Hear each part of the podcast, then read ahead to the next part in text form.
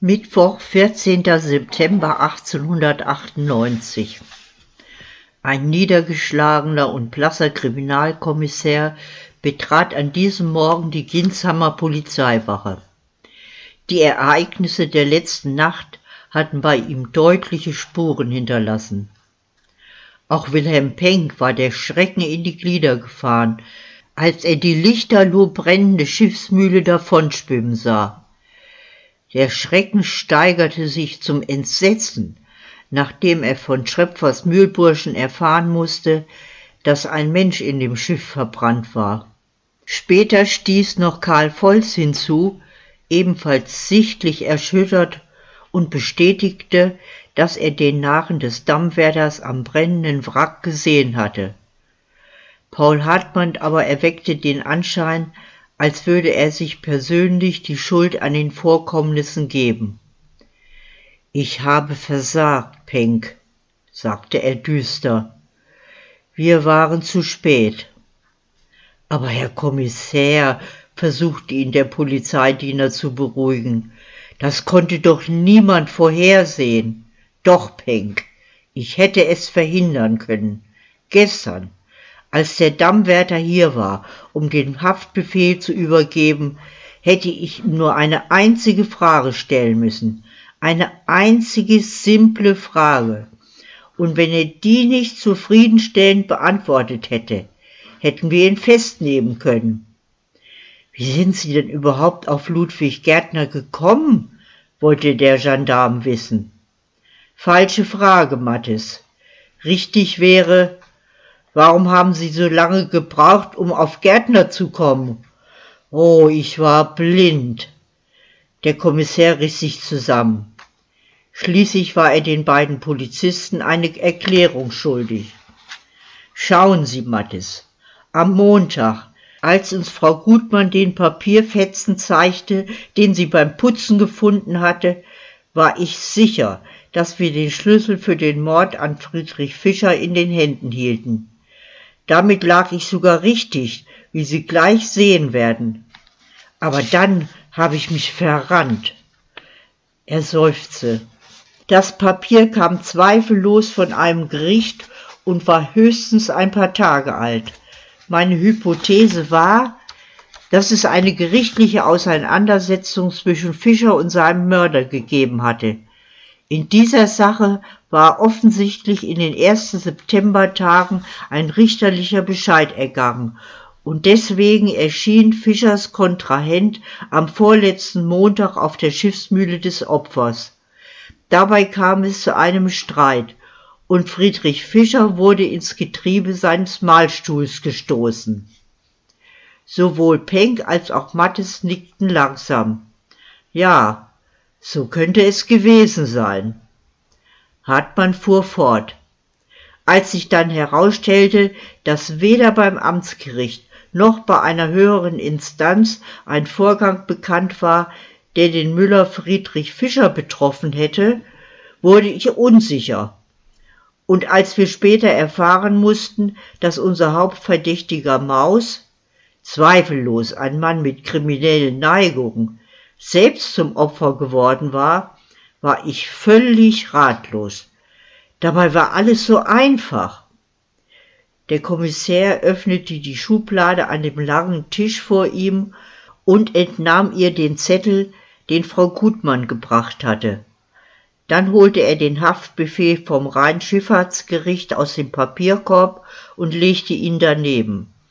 Mit seiner Lupe inspizierte er beide Papiere lange und gründlich. Es ist ohne Zweifel der gleiche Stempel, stellte er fest und reichte die Lupe weiter, damit sich auch seine Zuhörer davon überzeugen konnten. Sehen Sie, der oberste Streifen am Schwanz des hessischen Löwen ist nicht ganz durchgängig, sondern in der Mitte unterbrochen.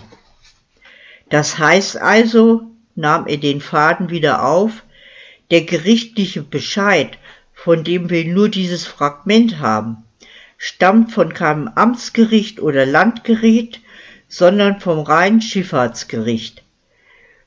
Dass ich da nicht eher drauf gekommen bin, kann ich mir einfach nicht verzeihen.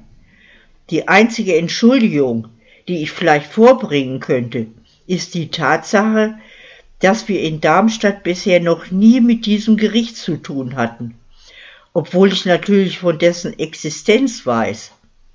Aber spätestens beim Eingang des Haftbefehls hätte der Groschen fallen müssen. Penck und Mattes sahen sich betreten an. Von den beiden hatte auch keiner an diese Möglichkeit gedacht, obwohl sie eigentlich im wahrsten Sinne des Wortes naheliegend war. Das ändert natürlich die Sachlage grundlegend, erläuterte der Kommissär. Das Rheinschifffahrtsgericht befasst sich im Allgemeinen nicht mit Streitigkeiten zwischen Zivilpersonen. Dieses Gericht ist in erster Linie für den reibungslosen Ablauf des Verkehrs auf dem Rhein zuständig und erlässt von sich aus Anordnungen und Verfügungen für alles, was auf dem Fluss schwimmt. Schiffe, Flöße und natürlich auch Schiffsmühlen. Und um eine solche ging es ja in diesem Bescheid, wie der Wortfetzen Mühle hier beweist. Mit anderen Worten, wir müssen keinen Kontrahenten in einem Rechtsstreit mit Fischer suchen, es gibt ihn nicht. Bei dem Papier handelt es sich um eine einseitige Verfügung des Rheinschifffahrtsgerichts betreffend die Schiffsmühle von Fischer und Schrepfer.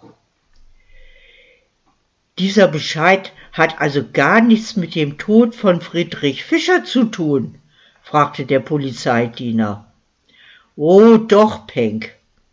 Die entscheidende Frage ist nämlich, warum, wann und vor allem durch wen kam das Dokument in die Schiffsmühle? Die beiden Polizisten hingen jetzt wie gebannt an den Lippen des Kriminalisten.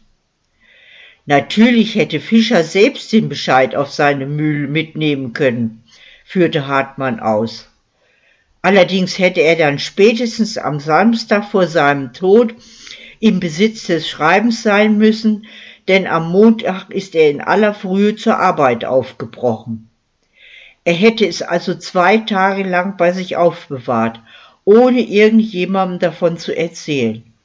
Nicht einmal seiner Frau, nicht einmal seinem Kompagnon, obwohl es offenbar eine für den Betrieb der gemeinsamen Mühle wichtige Angelegenheit war und dann nimmt er das Schreiben heimlich mit in seine Mühle, um es dort zu zerreißen? Das passt nicht zu ihm. Das ergibt keinen Sinn. Also hat er den Bescheid erst am Montag erhalten, während er in seiner Schiffsmühle bei der Arbeit war, folgerte der Gendarm. Sehr gut, Mattes. Und höchstwahrscheinlich sogar erst am Nachmittag, nachdem Philipp Schrepfer die Mühle verlassen hatte. Denn hätte er ihn vorher bekommen, hätte er das sicher brühwarm seinem Partner erzählt. Spontan und impulsiv wie er war. Schrepfer aber wusste von nichts. Nächste Frage. Wer hat ihm den Bescheid gebracht?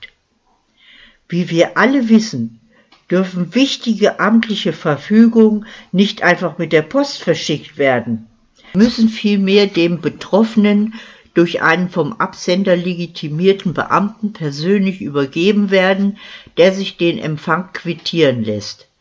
Das kann zum Beispiel der Gerichtsbote sein oder auch ein Beamter vor Ort, in dessen Zuständigkeit die betreffende Sache fällt. Ja, das stimmt, ich selbst habe auch schon gelegentlich solche gerichtlichen Anordnungen zugestellt, bestätigte der Polizeidiener. Manchmal wird auch die Gendarmerie beauftragt, amtliche Dokumente zu befördern, ergänzte Mattes. Alles richtig, meine Herren. Ich gehe allerdings davon aus, dass Sie sich gemeldet hätten, wenn Sie in diesem speziellen Fall tätig geworden wären. Oder? Der Kommissär blinzelte den beiden Polizisten verschmitzt zu. Nehmen wir also einmal an, fuhr er fort, ein Gerichtsbote oder meinetwegen ein Gendarm aus Mainz hätte den Auftrag bekommen, das Schreiben an einen der beiden Müller persönlich zu übergeben. Zu Hause trifft er sie nicht an. Er erfährt, dass Friedrich Fischer in seiner Mühle zu finden ist und lässt sich den Weg dorthin beschreiben. Er bittet einen Ruderburschen oder einen Fischer, ihn hinüber zu der Schiffsmühle und wieder zurückzubringen. Verstehen Sie, worauf ich hinaus will? Ein fremder Bote wäre auf jeden Fall aufgefallen. Frau Fischer oder Frau Schrepfer hätten uns bestimmt erzählt, dass jemand mit einem Gerichtsbeschluss da war. Der Ruderbursche oder der Fischer, der ihn über den Altrhein gebracht hätte, wäre zur Polizei gegangen, zumal eine Belohnung ausgesetzt war. Das leuchtete den beiden Zuhörern unmittelbar ein.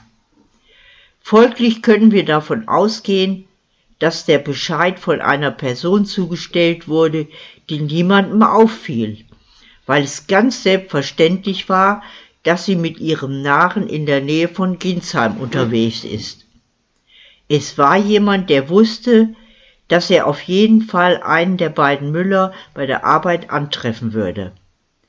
Ein örtlicher Beamter, in dessen Zuständigkeit die Schiffsmühlen fallen und von dem wir wissen, dass er gelegentlich als Bote des Rheinschifffahrtsgerichts fungiert, zum Beispiel um einen Haftbefehl zu überbringen. Es war niemand anders als Ludwig Gärtner, der hiesige Dammwärter, er war der letzte Besucher auf der Mühle, der Fischer lebend gesehen hat. Paul Hartmann legte eine dramaturgische Pause ein, damit seine Zuhörer die Tragweite seiner Ausführungen nachvollziehen konnten. Das alles wurde mir schlagartig klar, sagte er dann, als ich gestern Abend alleine in der Gastwirtschaft saß und zufällig auf einen Stempel schaute. Aber da war es zu spät. Ich konnte dem Dammwärter die entscheidende Frage nicht mehr stellen. Was wollten Sie ihn denn fragen? erkundigte sich der Polizeidiener. Ich hätte ihn fragen müssen. Warum haben Sie uns verschwiegen, dass Sie dem Müller Friedrich Fischer an seinem Todestag ein amtliches Dokument vom Rheinschifffahrtsgericht zugestellt haben. Nun, die ehrliche Antwort wäre gewesen, weil ich ihn anschließend getötet habe und nicht wollte, dass die Polizei davon erfährt. Aber das hätte er natürlich nicht gesagt, sondern wahrscheinlich irgendwelche Ausflüchte vorgebracht.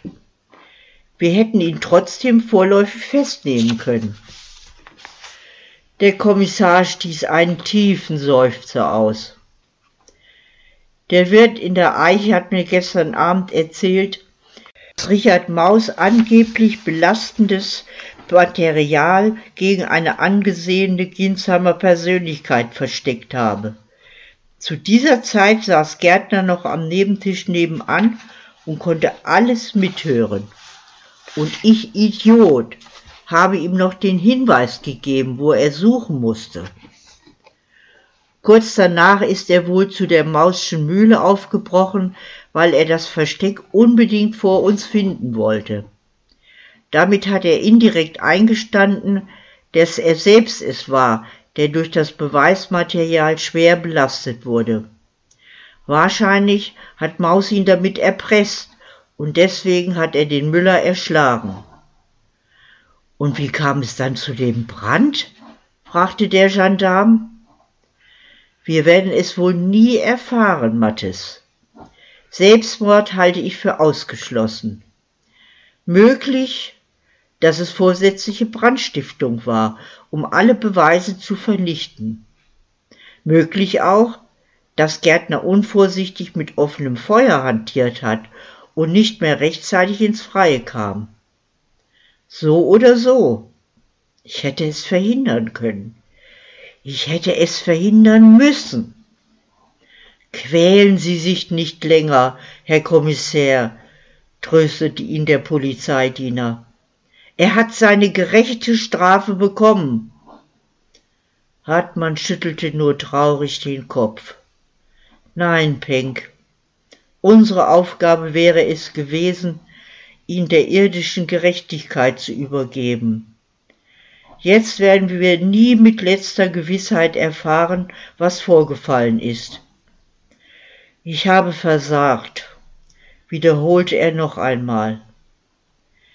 Endlich gelang es ihm, die trüben Gedanken zu verscheuchen. Unsere Arbeit ist noch nicht zu Ende, meine Herren. Eigentlich fängt sie jetzt erst an.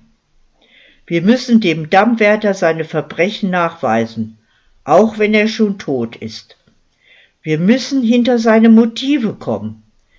Wir müssen herausfinden, in welcher Beziehung er zu Heinrich Schäfer stand und was er mit dessen Verschwinden zu tun hat. Hartmann stand auf und griff nach seinem unentbehrlichen Kriminalistenköfferchen. Zunächst einmal werden wir die Dienststelle des Dammwärters einer gründlichen Untersuchung unterziehen. Dann möchte ich dem Rheinschifffahrtsgericht in Mainz einen Besuch abstatten. Ich will wissen, worum es in diesem ominösen Bescheid ging, der den Müllermeister Fischer so sehr erzürnte, dass er ihn zerrissen hat. Auf geht's. Die drei Polizisten waren gerade im Aufbruch, als an der Polizeistation eine geschlossene schwarze Kutsche mit vergitterten Fenstern vorfuhr. Die Gendarmen aus Mainz waren gekommen, um Alfred Köhler und Heinz Stieglitz abzuholen und ins Untersuchungsgefängnis zu bringen. Während Penck und Mattes zur Arrestzelle hinunterstiegen, wechselte Oberwachtmeister Guldenthal ein paar Worte mit dem Kommissär. Wir wurden letzte Nacht alarmiert, weil eine brennende Schiffsmühle aus Ginsheim in Mainz angetrieben ist, berichtete der Gendarm.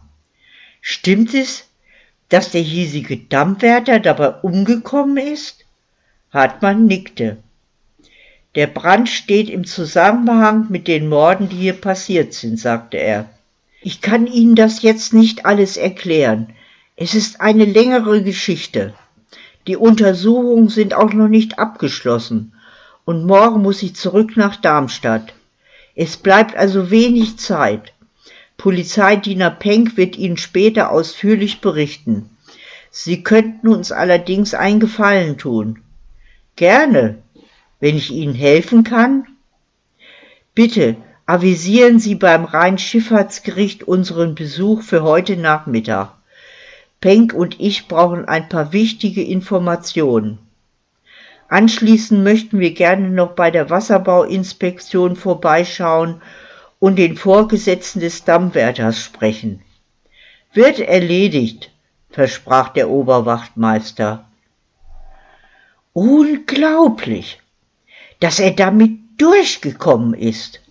Kommissär Hartmann schlug mit der flachen Hand auf den Schreibtisch des Dammwärters. Vor ihm lagen das aufgeschlagene Kassabuch des laufenden Jahres und ein Ordner mit zahlreichen Belegen. Zusammen mit Polizeidiener Penck war er dabei, die Akten und Unterlagen im Büro von Ludwig Gärtner zu sichten, während Gendarm Mattes, unterstützt durch Erich Kellmann, den Hof und die Nebengebäude inspizierte. Schauen Sie, Penck, hier sind zwei Quittungsblocks mit Durchschlägen von gebührenpflichtigen Verwarnungen wegen Verstößen gegen die Rheinschifffahrtsordnung mal 5 Mark, mal 10 Mark, insgesamt 20 Verwarnungen im letzten halben Jahr. Aber nur sechs davon erscheinen im Kassabuch als Einnahmen. Und hier eine Quittung vom Baron von Molsberg über 100 Mark für vier Tage Aushilfe beim Instandsetzen des Sommerdamms, zwei Arbeiter und zwei Pferde. Unter demselben Datum sind aber im Kassabuch 200 Mark auf der Sollseite eingetragen für acht Tage Aushilfe beim Instandsetzen des Sommerdamms. Und so geht es munter weiter. Gärtner hat sich offenbar schamlos und systematisch aus der Amtskasse bedient. Hier das letzte Beispiel. Eine Quittung der Gemeindekasse Ginsheim über 80 Mark Liegegebühr für DS Concordia im Altrheinhafen. Zehn Tage a 8 Mark.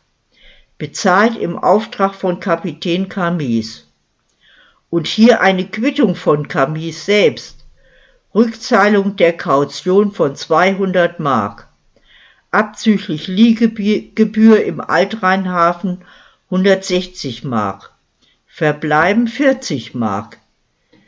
Der Gauner hat dem Kapitän glatt die doppelte Gebühr berechnet. Er klappte das Kassabuch zu. Gärtner war auf seine Art ein gewissenhafter Beamter.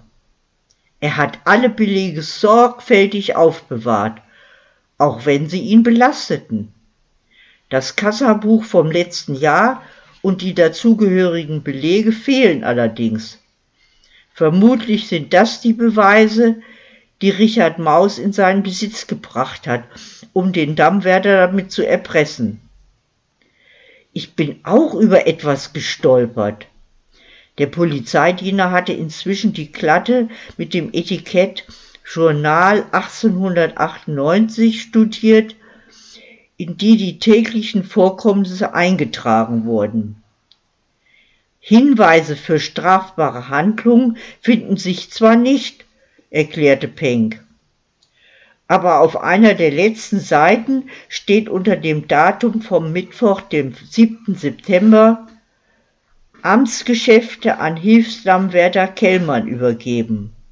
Ludwig Gärtner reist zu einer Schulung nach Koblenz und ein paar Seiten weiter am Samstag, dem 10. September, Ludwig Gärtner von Schulung zurück. Amtsgeschäfte wieder übernommen. Jetzt fällt mir wieder ein, dass er mir von dieser Schulung erzählt hat. Er hat geheimnisvoll getan und angedeutet, die Maßnahme diene der Vorbereitung auf höhere Beamtenwahlen. Ja und? fragte der Kommissär ungeduldig. Heinrich Schäfer ist am Morgen des 9. September spurlos verschwunden. Wenn Gärtner zu dieser Zeit in Koblenz war, kann er unmöglich etwas damit zu tun haben. Paul Hartmann blieb der Mund offen stehen.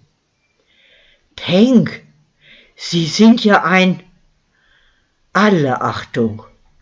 Gut, dass Ihnen das aufgefallen ist. Wir müssen unbedingt überprüfen, ob er tatsächlich abgereist ist oder ob er die Schulung geschwänzt hat. Konrad Mattis kam herein. Herr Kommissär, können Sie bitte mal in die Lagerhalle kommen? Ich glaube, wir haben etwas gefunden. Sogleich schnappte Hartmann seinen Kriminalistenkoffer und folgte dem Gendarmen über den Hof. Die ganze Halle ist voller Staub und Schmutz, berichtete Mattes. Aber hier in dieser Ecke hat kürzlich jemand gründlich aufgewischt und gesteuert. An der Wand haben wir trotzdem noch ein paar rotbraune Flecken entdeckt. Der Kommissär entnahm seinem Köfferchen ein kleines Fläschchen mit einer farblosen Flüssigkeit. Mit einem feinen Pinsel tupfte er ein paar Tropfen davon vorsichtig auf einen der Flecken. Sofort fing es an der Stelle an zu schäumen. Wasserstoffperoxid, erklärte er. Es reagiert auf Hämoglobin. Das ist eindeutig frisches Blut, höchstens zwei oder drei Tage alt. In der Nähe lag das hier, sagte Erich Kellmann und brachte einen schweren Vorschlaghammer. Der Hammer wurde ebenfalls sauber abgewischt. Der Kriminalist wiegte das Werkzeug in seinen Händen. Glückwunsch, meine Herren. Wie es aussieht, haben Sie den Tatort und die Tatwaffe des Mordes an Richard Maus gefunden. Aber wie kam die Leiche in den Rhein? fragte der junge Gendarm. Hartmann schwieg. Das Bild in seinem Kopf, das ihn die ganze Nacht verfolgt hatte, war schlagartig wieder da. Er sah sich im Boot des Dammwärters stehen und Steine verladen. Da lag etwas in der Jolle, unter einer Plane versteckt. In seinem Hals würgte es. Ich war dabei, dachte er. Der Mörder hat mich eiskalt herausgefordert und ich habe nichts gemerkt. Er wechselte abrupt das Thema. Sagen Sie mal, Kellmann, Ihr Chef war doch letzte Woche auf einer Schulung in Koblenz. Das stimmt, Herr Kommissär. Er war drei Tage weg. Sind Sie sicher, dass er wirklich abgereist ist? Oder könnte er die Reise nur vorgetäuscht haben? Kellmann kratzte sich am Kopf. Er ist am Mittwoch in aller Früh mit unserem Nachen nach Mainz gefahren weil er den Passagierdampfer rein abwärts um acht Uhr nehmen wollte. Am Samstagnachmittag ist er mit dem Zug zurückgekommen. Hat er jedenfalls erzählt. Dazwischen habe ich ihn hier nicht gesehen. Manchmal blieb er allerdings über Nacht in Wiesbaden. Ich glaube, er hatte dort ein Verhältnis mit einer Dame. Aha, das ist ja interessant murmelte der Kommissär. Der Polizeidiener war in heller Aufregung, als Hartmann in das Büro des Dammwärters zurückkehrte.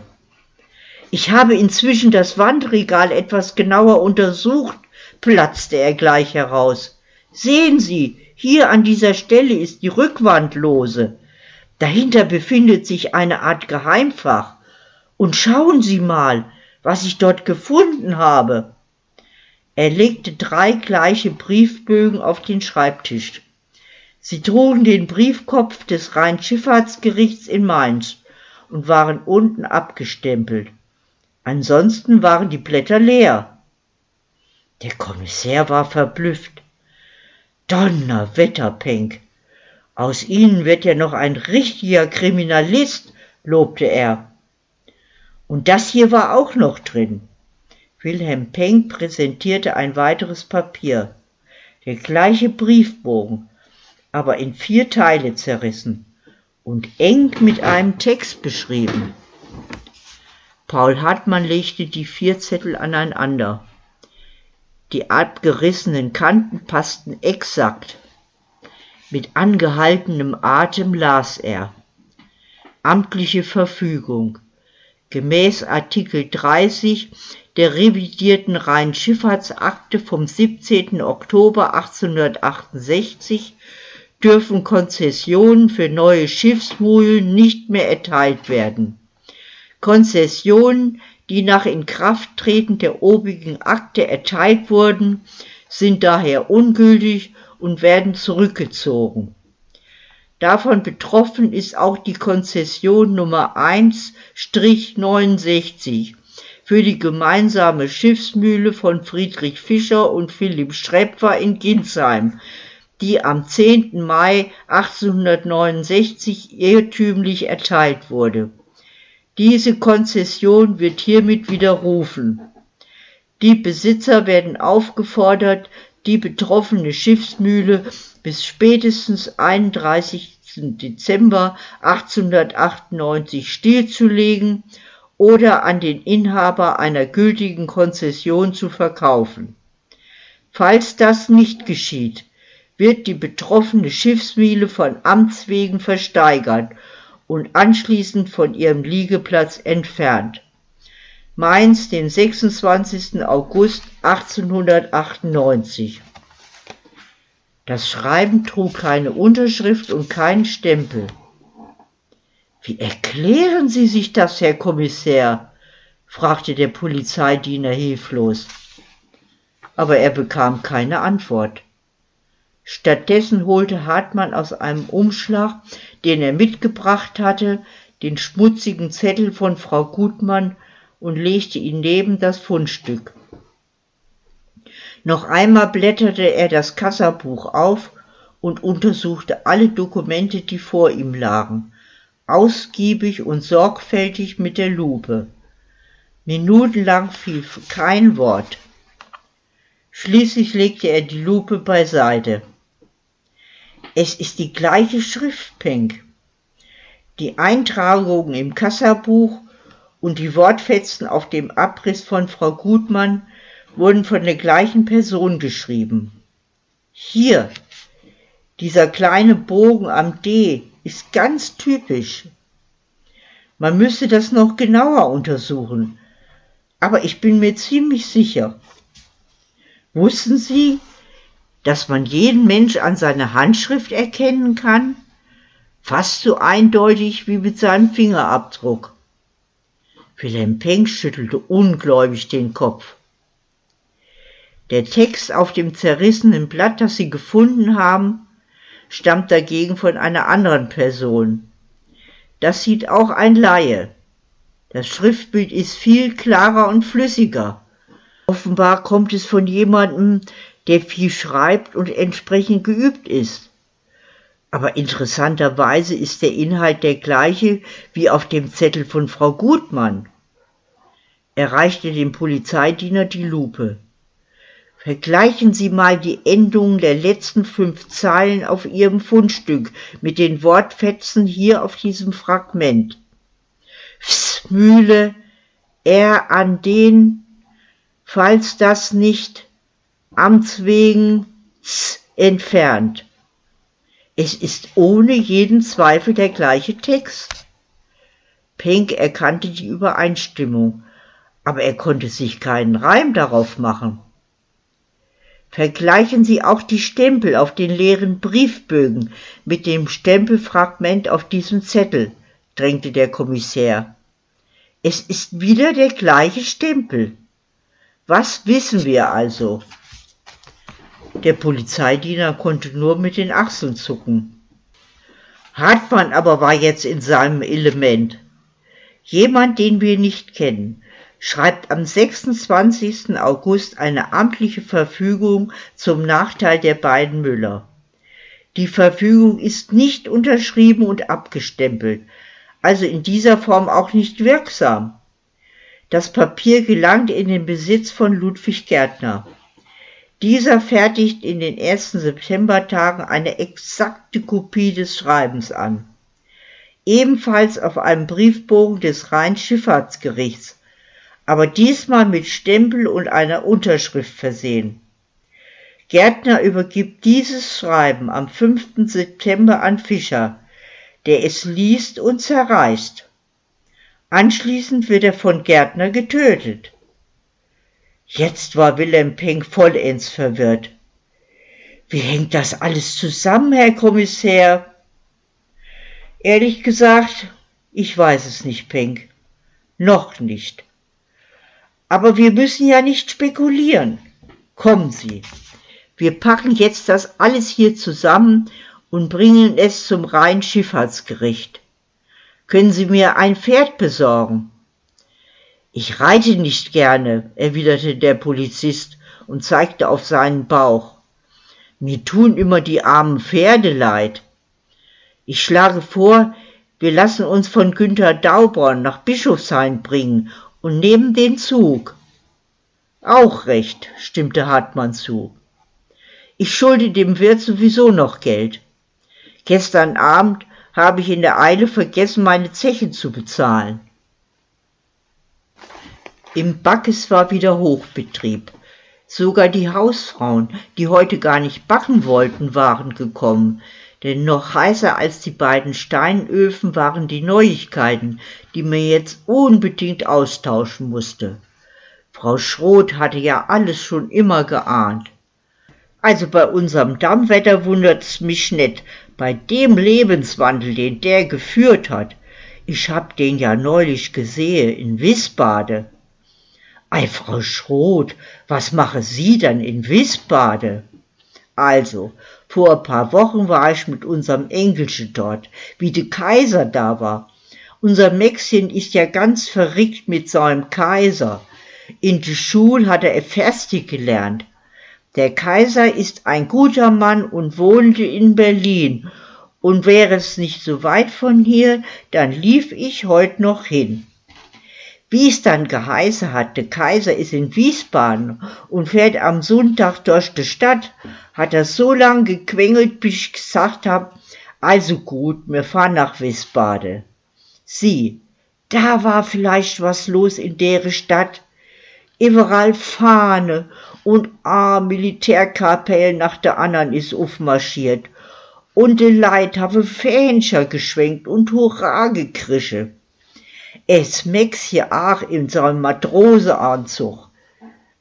Die Zuhörerinnen fragten sich, was das alles mit dem Lebenswandel des Dammwärters zu tun hatte.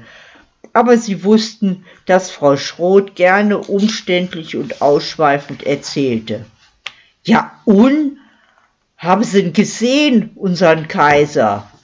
Ja, leider nur ganz kurz und von weitem. Aber ich hab noch was anderes gesehen. Katharina Schroth setzte eine wichtige Miene auf. Der Dammwärter hab ich gesehen, in Begleitung einer Dame. Ei, gucke mal, hab ich gedenkt, der Herr Gärtner, unser ewiger Junggeselle. Hat er jetzt doch jemanden gefunden?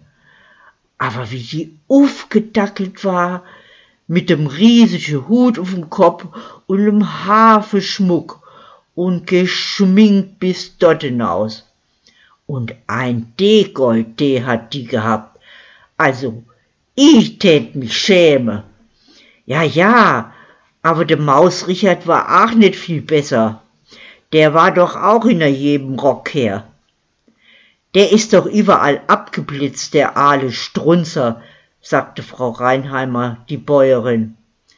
Aber der ist anderweitig auf sei Koste gekommen. Grad am letzten Freitag habe ich ihn in Mainz gesehen, in aller Herrgottsfrie, wie wir unseren Gemießkahn auf den Markt geschoffen haben. Da is er aus dem sehr arüchigen Haus herausgekommen. Sie wissen schon, was ich mein. In de Kapellhofgass. Der hat mich ja gar nicht gekannt, so besoffen wie der war. Ach ja, die Männer, einer wie die andern.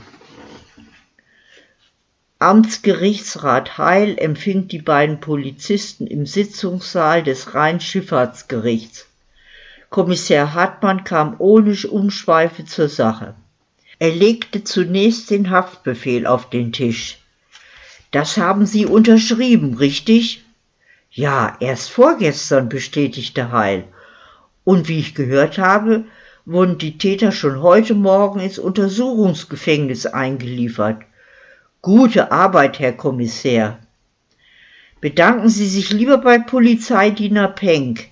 Er hat richtig kombiniert und den Fall gelöst. Wilhelm Penck bekam einen roten Kopf. Aber Hartmann war nicht gewillt, sich lange mit diesem Thema aufzuhalten. Er legte die vier Papierfetzen, die sie bei Gärtner gefunden hatten, passend zusammen. Und was hat es damit auf sich? Der Amtsgerichtsrat starrte verblüfft auf das Papier. Wo haben Sie das her? Es ist die gleiche Schrift, nicht wahr? Der Richter schaute sich beide Schriftstücke noch einmal genauer an. Ja, es sieht so aus. Das ist die Handschrift von Lohrmann, unserem Sekretär. Aber für Schiffsmühlen ist der Kollege Blaschke zuständig. Warten Sie, ich hol ihn schnell. Er verließ den Raum und kam nach kurzer Zeit mit dem jungen Assessor zurück. Der stutzte, als er das zerrissene Blatt sah und stellte noch einmal die gleiche Frage. Wo haben Sie das her? Wir dachten, Sie könnten uns das erklären, erwiderte der Kommissär. Blaschke schwieg einen Moment. Da muss ich etwas weiter ausholen, sagte er dann. Sie wissen sicher, dass die Mannheimer Rheinschifffahrtsakte von 1868 ein internationaler Vertrag ist, auf den sich die damaligen Uferstaaten geeinigt haben. Es ist ein Regelwerk, das die freie und ungehinderte Schifffahrt auf dem Rhein sicherstellen soll. Es wurde auch eine Kommission eingesetzt, die die Einhaltung der Regeln überprüft und einen jährlichen Bericht erstellt. Er ging zum Wandschrank und kam mit einer Drucksache in einem schwarzen Einband zurück. In Artikel 30 heißt es, dass Schiffsmühlen den Verkehr nicht behindern dürfen und dass keine neuen Konzessionen mehr erteilt werden. Das wurde in den ersten Jahren nach Inkrafttreten der Mannheimer Akte noch ziemlich lasch gehandhabt. In diesem Jahr hat nun die Rheinkommission in ihrem Jahresbericht festgestellt, dass sich die Zwischenfälle mit Schiffsmühlen häufen. Wir wurden aufgefordert, härter durchzugreifen. Aus diesem Grund hatte ich für den 26. August alle hessischen Dammwärter, in deren Flussabschnitt Schiffsmühlen liegen, zur Anhörung einbestellt, um mir ein Bild von der Situation vor Ort zu machen. Und Ludwig Gärtner aus Ginsheim war auch dabei, vergewisserte sich Wilhelm Penck. Selbstverständlich zusammen mit vier seiner Kollegen aus Worms, Gernsheim, Nackenheim und Bingen. Hier in diesem Saal haben wir getagt, bis in den späten Nachmittag. Für drei Schiffsbühlen, die zu nah an der Fahrrinne liegen, haben wir eine Verlegung verfügt. Und zwei Schiffsmühlen haben wir gefunden, deren Konzession erst nach 1868 erteilt wurde. Ich habe unserem Amtssekretär Lohrmann die entsprechenden Verfügungen diktiert, damit die betroffenen Dammwärter sie gleich mitnehmen und zustellen konnten. Betroffen war demnach auch die Mühle von Schrepfer und Fischer in Ginsheim, erkundigte sich der Kommissär. Ja, so dachten wir zumindestens. Aber bevor ich die Schriftstücke Ihnen, Herr Amtsgerichtsrat, zur Unterschrift vorlegen wollte, habe ich noch einmal genau nachgelesen. Assessor Blaschke schlug die erste Seite seiner Drucksache auf. Hier sehen Sie, die revidierte Rheinschifffahrtsakte wurde am 17. Oktober 1868 unterzeichnet. Die Ratifikationsurkunden wurden aber erst am 17. April 1869 ausgetauscht. In Hessen ist sie dann durch einen Erlass des Großherzogs zum 1. Juli 1869 in Kraft getreten. Die Konzession für Fischer und Schrepfer war also nicht zu beanstanden. Und was haben Sie getan, als Ihnen das klar wurde? Nun, ich habe den Dammwärtern den Sachverhalt erklärt. Die Verfügung für Fischer und Schrepfer habe ich zerrissen und in den Papierkorb geworfen. Hartmann nahm einen tiefen Atemzug. Zu diesem Zeitpunkt muss Ludwig Gärtner die Idee gekommen sein, aus der komplizierten Rechtslage für sich Kapital zu schlagen. Er hat das zerrissene Schriftstück in einem unbeobachteten Moment aus dem Papierkorb gefischt und mitgenommen. Ja, aber wozu? fragte Plaschke. Statt einer Antwort legte Paul Hartmann die drei leeren Briefbögen auf den Tisch. Das haben wir im Büro von Gärtner gefunden. Ist es üblich, dass die Dammwärter solche Blankoformulare bekommen? Um Gottes Willen, nein, beeilte sich Heil zu versichern. Die muss er gestohlen haben. Wo werden denn die Briefbögen und die Stempel aufbewahrt? Na, in der Schreibstube natürlich. Und da kann jeder einfach so hineinspazieren und sich bedienen? Normalerweise nicht, widersprach der Amtsassessor. Der Sekretär Lohrmann sitzt ja dort und passt auf. An jenem Tag war er allerdings bei uns im Sitzungssaal, weil er Protokoll führen und die Verfügung schreiben musste und die Schreibstube war zu dieser Zeit nicht abgeschlossen. Dienstsiegel und Formulare waren nicht sicher verwahrt. Sie kennen doch die Vorschriften. Ach, wissen Sie, schaltete sich der Amtsgerichtsrat ein, wir nehmen das hier nicht so genau. Wir haben ja kaum Publikumsverkehr. Es ist auch bisher noch nie etwas vorgefallen. Nun ist aber etwas vorgefallen, Herr Amtsgerichtsrat, unterbrach ihn Hartmann ungehalten. Durch Ihre Nachlässigkeit haben Sie es einem Kriminellen ermöglicht, eine Straftat zu begehen, die mit einem Mord endete. Es tut mir leid, aber um eine Dienstaufsichtsbeschwerde werden Sie nicht herumkommen. Jetzt wird mir langsam klar, was sich abgespielt hat, sagte der Kommissär. nachdem sie das Rheinschifffahrtsgericht verlassen hatten und auf dem Weg zur Wasserbauinspektion waren. Ludwig Gärtner hat die Gelegenheit genutzt, sich unbeobachtet ein paar Briefbögen zu stipitzen und diese gleich an Ort und Stelle abzustempeln. Zu Hause hat er dann in aller Ruhe den Text von dem zerrissenen Blatt auf einen leeren Briefbogen übertragen. Die Unterschrift von Amtsgerichtsrat Heil ist ja leicht zu fälschen. Damit ist er dann zu Friedrich Fischer auf die Mühle gefahren, um ihn einzuschüchtern und zu erpressen. Was genau er dort erzählt hat, wissen wir natürlich nicht. Vielleicht hat er nur angeboten, den weiteren Betrieb der Mühle gegen Geld stillschweigend zu dulden. Vielleicht hat er auch behauptet, er könne den Bescheid wegen seiner guten Beziehung zum Rheinschifffahrtsgericht rückgängig machen. Aber Fischer ist nicht drauf reingefallen. Er hätte ja sowieso nicht zahlen können. Richtig, Penck. Der Müller hat ihn durchschaut und wahrscheinlich damit gedroht, zur Polizei zu gehen. Dann wäre der Dammwärter aufgeflogen. Er musste ihn also töten. Warum hat er dann gleich vier Briefbögen mitgehen lassen? fragte der Polizeidiener. Nun, ich denke, er hätte weitergemacht, wenn er bei Fischer erfolgreich gewesen wäre. Mit gefälschten Bescheiden hätte er versucht, noch andere Müller zu erpressen, vielleicht auch Rheinschiffer. Genug kriminelle Energie hatte er ja. Oberinspektor Dautermann empfing seine Besucher auf die übliche joviale Art. Ah, die Herren von der Polizei sind gekommen. Nehmen Sie bitte Platz. Möchten Sie eine Zigarre oder vielleicht ein Glas Ingelheimer Rotwein aus eigenem Anbau, fügte er stolz hinzu. Sowohl Penck als auch Hartmann lehnten dankend ab.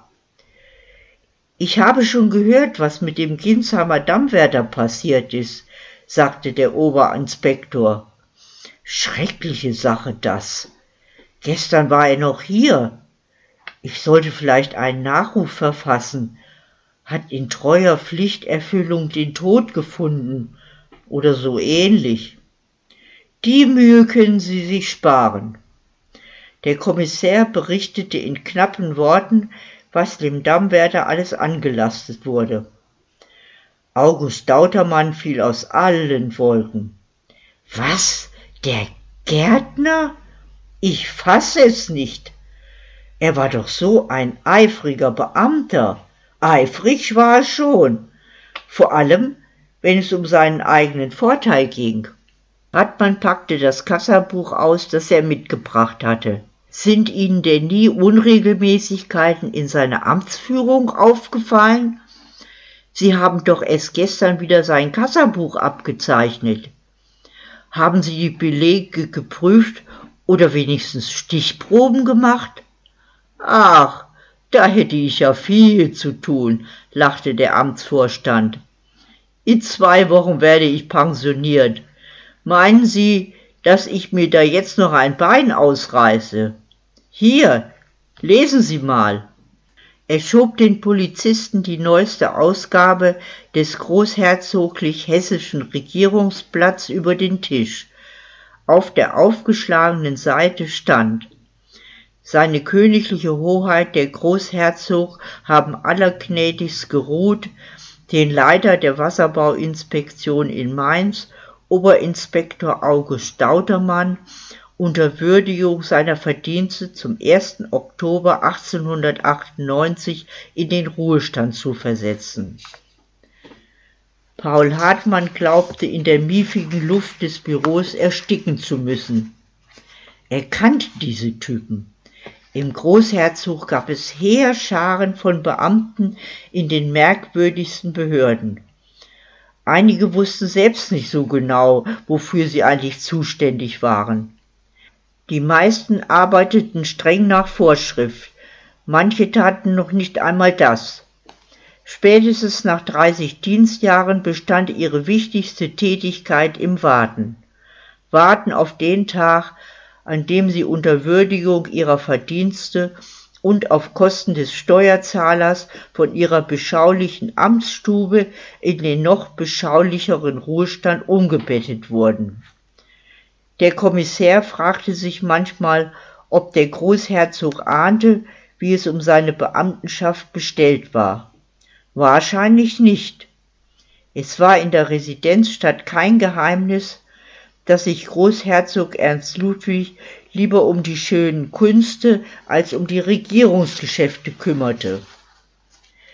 Er schob die Zeitung beiseite und kam auf den Zweck ihres Besuches zurück. Wir möchten gerne von Ihnen wissen, ob Ludwig Gärtner letzte Woche auf einer Schulung in Koblenz war. Ja, war er, bestätigte der Oberinspektor. Er dort womöglich auch etwas angestellt? Wilhelm Penck ergriff das Wort. Mir hat er erzählt, dass er dort auf den gehobenen Dienst vorbereitet würde.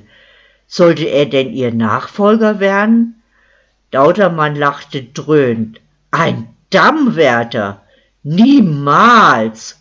Für diese verantwortungsvolle Position braucht es ein abgeschlossenes Studium im Bauingenieurwesen, Schwerpunkt Wasserbau. Außerdem ist es von Vorteil, wenn man, so wie ich, als Offizier bei den Pionieren gedient hat. Nein, da hat er ihnen einen Bären aufgebunden. Worum ging es denn bei dieser Schulung? Fragte Hartmann. Das war reine Routine. Die Maßnahmen zum Hochwasserschutz und das Meldewesen für die Wasserstände sollen entlang des Rheins weiter verbessert und vereinheitlicht werden. Natürlich unter der Führung Preußens. Deshalb schicken wir jetzt alle Dammwärter nach und nach zu dieser Schulung bei der preußischen Wasserbauinspektion, damit sie die neuen Richtlinien kennenlernen. Und Ludwig Gärtner war auch wirklich dort? Wer kann uns das bestätigen? Sie meinen, er hat geschwänzt? Na ja, ich war ja nicht persönlich dabei und habe ihm das Händchen gehalten. Wenn Sie sicher gehen wollen, fragen Sie am besten die Kollegen in Koblenz. Warten Sie, ich bringe Sie in die Schreibstube. Dort gibt es ein Telefon und Sekretär Leinweber kennt sich mit diesem neumodischen Kram bestens aus. Vielleicht kriegt er eine Leitung nach Koblenz zustande. Paul Hartmann war heilfroh, dem stickigen Büro entkommen zu können. Leben Sie wohl, Herr Oberinspektor, sagte er zum Abschied. Ich wünsche Ihnen einen angenehmen Ruhestand. Amtssekretär Leinweber schaffte es tatsächlich innerhalb einer Viertelstunde, eine telefonische Verbindung mit Koblenz zu bekommen und der Kommissär konnte mit Amtsinspektor Anweiler, dem Leiter der Schulungsmaßnahmen, sprechen.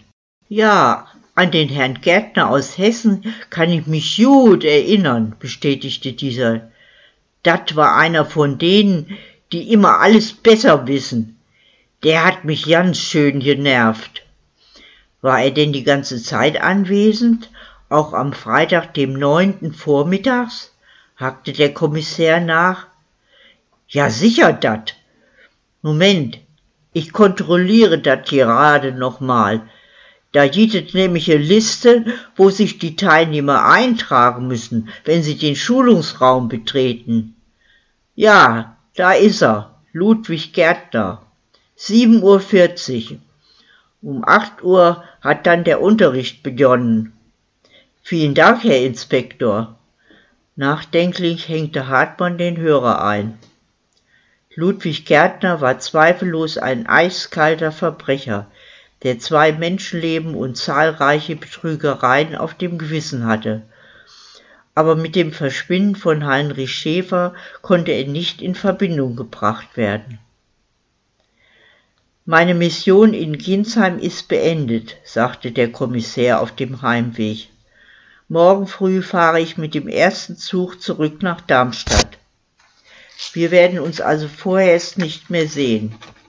Sie können mich natürlich jederzeit anrufen, wenn Sie Hilfe brauchen. Schicksal des verschwundenen Heinrich Schäfer werden wir wohl niemals aufklären können, sinnierte der Polizeidiener. So schnell sollten Sie nicht aufgeben, Penck.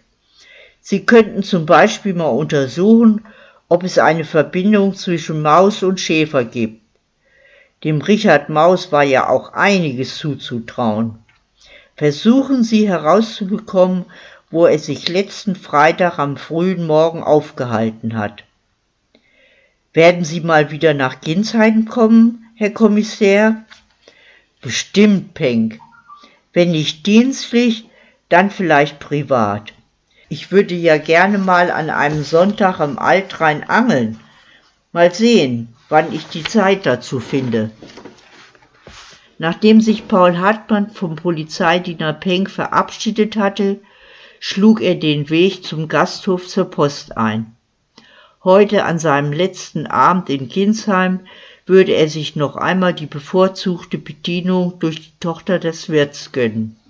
Auf ihre versteckten und offenen Frechheiten würde er mit der gleichen Schlagfertigkeit reagieren, hatte er sich vorgenommen. Und ohne schlechtes Gewissen würde er in ihren Ausschnitt starren und vielleicht auch ein bisschen krapschen. Die Männer sind doch alle gleich. Das hatte sie ja selbst gesagt. Ja, heute würde er auf ihr frivoles Spiel eingehen, bis zur letzten Konsequenz. Auf die Diskretion von Christine konnte er sich zwar nicht unbedingt verlassen, schon gar nicht auf die der übrigen Gäste, die ihn sicher nicht aus den Augen lassen würden. Aber das war jetzt egal. Sollten sie sich doch ruhig ihre Mäuler über ihn zerreißen. Er musste keine Rücksichten mehr nehmen. So schnell würde er nicht wieder nach Ginsheim zurückkehren. Es war allerdings nicht auszuschließen, dass sich sein Abenteuer bis nach Darmstadt herumsprechen würde. Dann musste er sich auf einige anzügliche Bemerkungen seiner Kollegen gefasst machen. Nun, auch das war ihm gleichgültig. Sie konnten ihm alle gestohlen bleiben, mitsamt ihrer scheinheiligen, verlogenen und verklemmten spießbürgerlichen Moral.